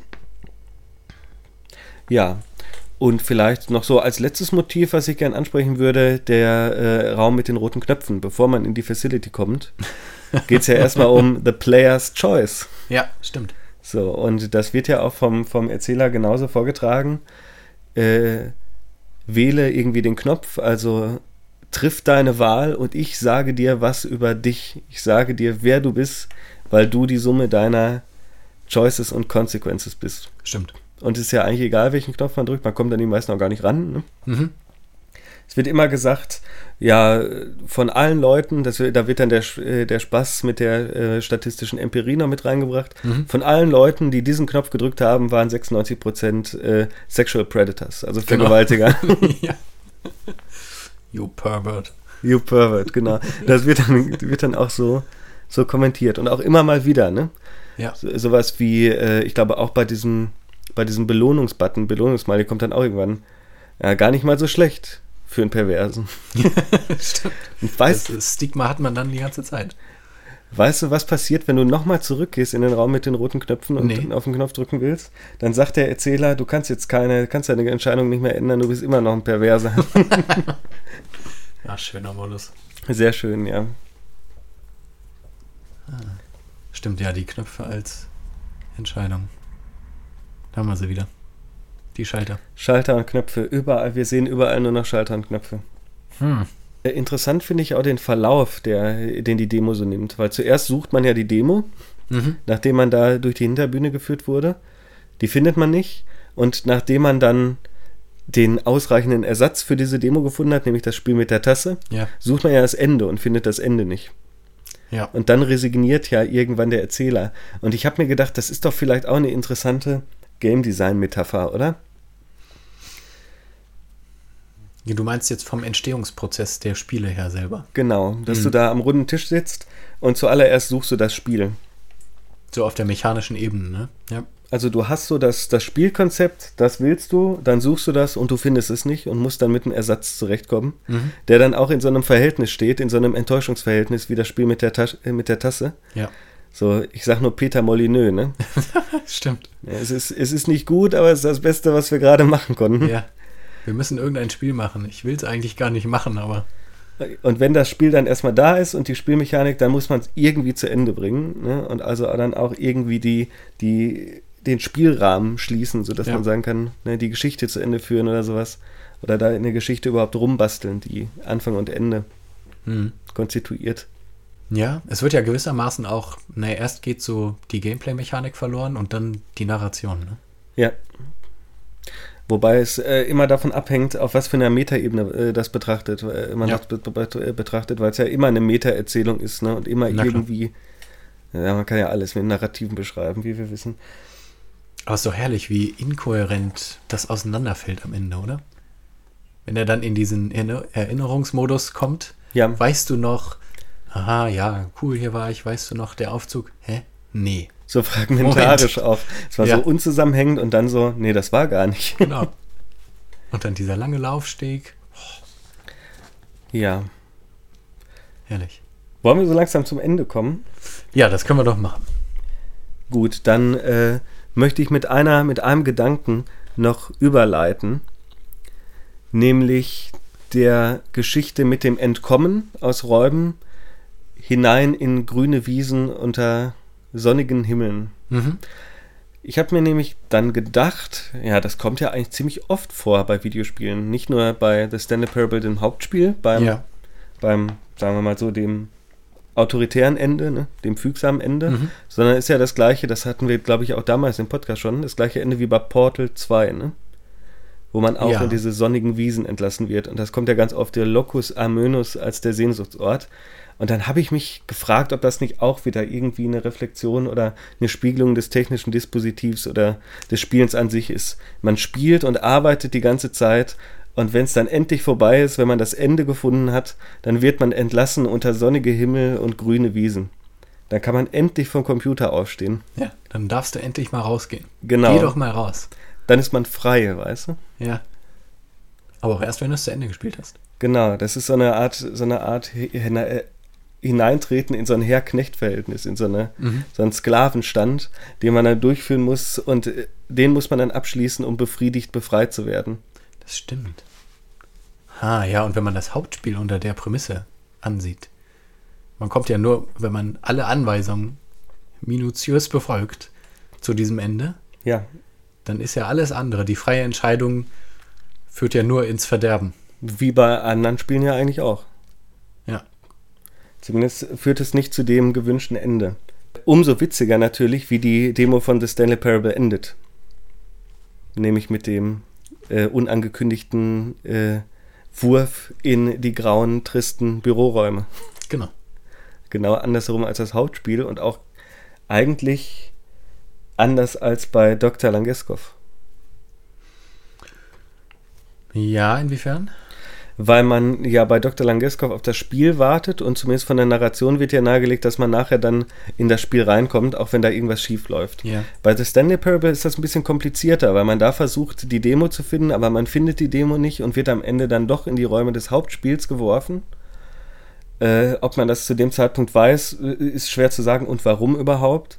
Aber das beißt sich dann ja auch mit diesem Versprechen von äh, blauen Himmeln und grünen Wiesen irgendwie mhm. von entlassen in freie Welten und in Freiheit.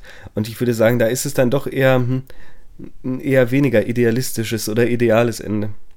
Ja, das stimmt. Dass die zumindest so epigonal irgendwie entgegengesetzt gelesen werden können.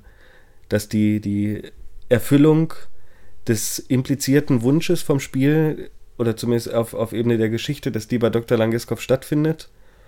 Und bei der Stanley Parable ist man ja eigentlich schon längst auf der Suche nach dem Ende. Hm, ja, wobei man kann es ja auch so lesen, äh, in die Freiheit kommt man ja nach der Stanley Parable erst, wenn man was dafür getan hat. Ja. Aber in der Demo hat man ja quasi nichts getan, weil die, man ist ja nicht in der Demo gewesen. Und so wird man erstmal in das Arbeitsumfeld entlassen, um jetzt arbeite doch erstmal, damit du die grünen Wiesen siehst. Das ist aber überhaupt ein ganz schöner Punkt, weil viele dieser alleinstehenden Demos enden ja mit so einer Art Cliffhanger. Mhm. Und weil die in einer, im, also weil das, weil, weil die für sich allein stehen und keine Elemente des Spiels sind, werden diese Cliffhanger auch nie zu Ende geführt. Zumindest war es bei Half-Life Uplink so. Mhm. Und da ist ja die Verbindung zum Hauptspiel von der Stanley Parable Demo eigentlich wieder ganz schön gemacht. Ja. Man fällt ja auch aus der Tür raus, wo eigentlich die Bürotür zum genau. Büro ist, ne? Also fast ein fließender Übergang. Ja. Eine Prolepse, wenn man so möchte. Im Prinzip schon. Aber auch interessant ist, hast du auf die Soundebene geachtet am Ende? Nee, was passiert da? Na, da ist ganz her da herrscht Bürobetrieb auf der Ach, du meinst das Gemurmel, dieses Geräusch, ja. dieses Und äh, es wird Tastatur geklackert und Telefone klingeln und Menschen reden. Und im Hauptspiel ist das ja nicht mehr, weil das sind ja alle weg. Das sind die Geräusche, die äh, bei der Stanley Parable im Menü im Hauptspiel im Hintergrund Das laufen. kann sein, ja. Mhm. Genau, nee, da sind alle weg. Genau wie bei der Stanley Parable Demo und Dr. Langeskov auch. So, ich erspare jetzt noch äh, allen hier äh, ewiges Monologisieren über Türmetaphorik im Videospiel. Oh oh. Türe, Räume, Verbindungselemente, Schalter, Türklinken, Entscheidungen. Doch, Multilinearität. Folge zu den Türen. Ja, ich glaube, Tü Türe, also wenn wir schon über Scha auf die Schaltermetaphorik und Knopfmetaphorik gekommen sind, dann sind die Türen, glaube ich, das nächstnaheliegende, weil die wirklich alles in sich dann auf einmal akkumulieren. Ja. Aber lassen wir das lieber. Das lassen wir lieber. Und entlassen jetzt alle, die uns zugehört haben, unter blaue Himmel Genau, ihr dürft jetzt über endlich rausgehen. Wiesen. Geht raus. Und wir auch. Das stimmt. Ah, gut. Was machen wir denn als nächstes? Als nächstes machen wir. Gute Frage. Wir werden uns von den Laufspielen verabschieden, oder? Ich denke auch, dass unsere Walking Simulator-Reihe damit ein Ende findet. Mhm. Gut. Dann vielleicht etwas. Ich habe keine Ahnung. Es bleibt auf jeden Fall Azi-Fazi. Ja, das stimmt. Gut, dann äh, vielen Dank fürs Zuhören. Ja, vielen Dank. Und bis zum nächsten Mal. Tschüss.